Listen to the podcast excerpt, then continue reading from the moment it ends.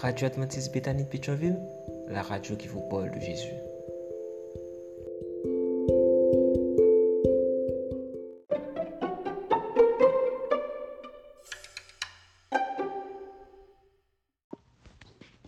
La vigile matinale provient de l'œuvre de Monica Diaz, Méditation quotidienne au féminin. La méditation de ce matin, aujourd'hui 9 janvier 2024, est tirée de Jean 20, verset 20. Quand il eut dit cela, Jésus leur montra ses mains et son côté. La beauté des cicatrices, page 17. La blessure est l'endroit par lequel la lumière entre en vous. Oui, mais. Le kitsuji est un art japonais.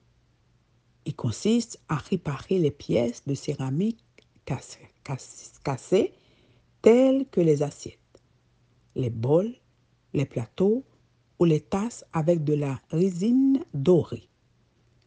Dans le produit final, ce qui tient la vedette n'est pas l'objet lui-même, mais les traces d'or qui assemblent les morceaux brisés, transformant ainsi les défauts de ces pièces en leur plus grande vertu.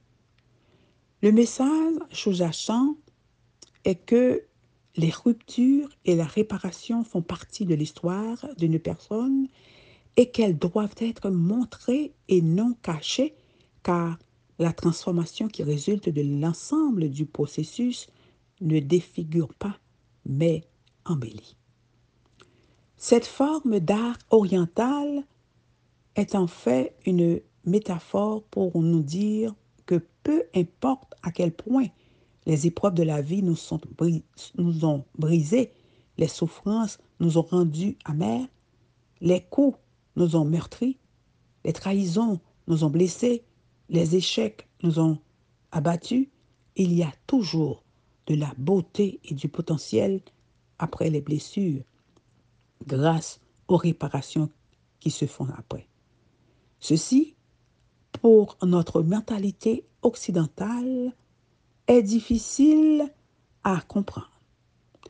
Habitués que nous sommes à jeter ce qui est cassé, à cacher derrière un masque toutes les fissures de notre vie qui nous font paraître vulnérables et à nous isoler pour que personne ne découvre nos blessures, il nous est difficile de comprendre qu'il y a de la beauté dans, la, dans le résultat final du passage au creuset. J'admire la sensibilité de l'art japonais qui pointe du doigt une erreur culturelle que nous devons corriger. La beauté et la valeur d'une femme ne se perdent pas à cause des coups de la vie. Oui, il est vrai que les blessures et les erreurs du passé laissent des cicatrices que nous devons porter pour toujours. Mais nous pouvons le faire de deux façons. En ayant honte d'elles et de ce qu'elles représentent en les cachant ou en les considérant comme des médailles, des trophées de l'expérience que les années nous laissent et en les portant sans avoir besoin de les cacher.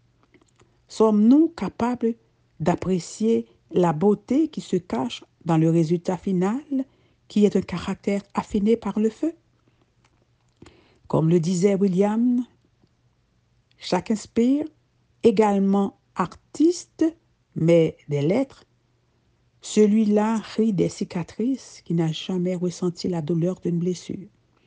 Parce que la personne qui a souffert sait que cette blessure est le prélude à une maturité.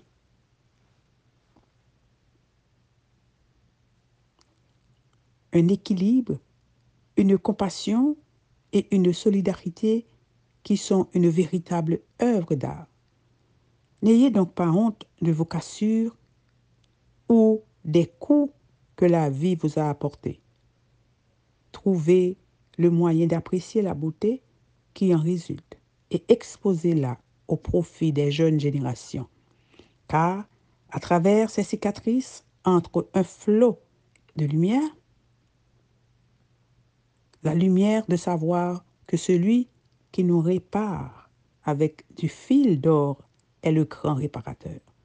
La lumière de l'espoir que nous plaçons dans le grand artiste qui sait utiliser nos blessures pour faire de nous des femmes plus réfléchies, plus sages, plus antipathiques, plus vertueuses. Amen, amen, amen. La beauté des cicatrices, que Dieu vous bénisse. Bonne journée. D'autres émissions aussi intéressantes sont aussi disponibles sur notre site radioadventistebethany.com et aussi sur toutes les plateformes de podcast.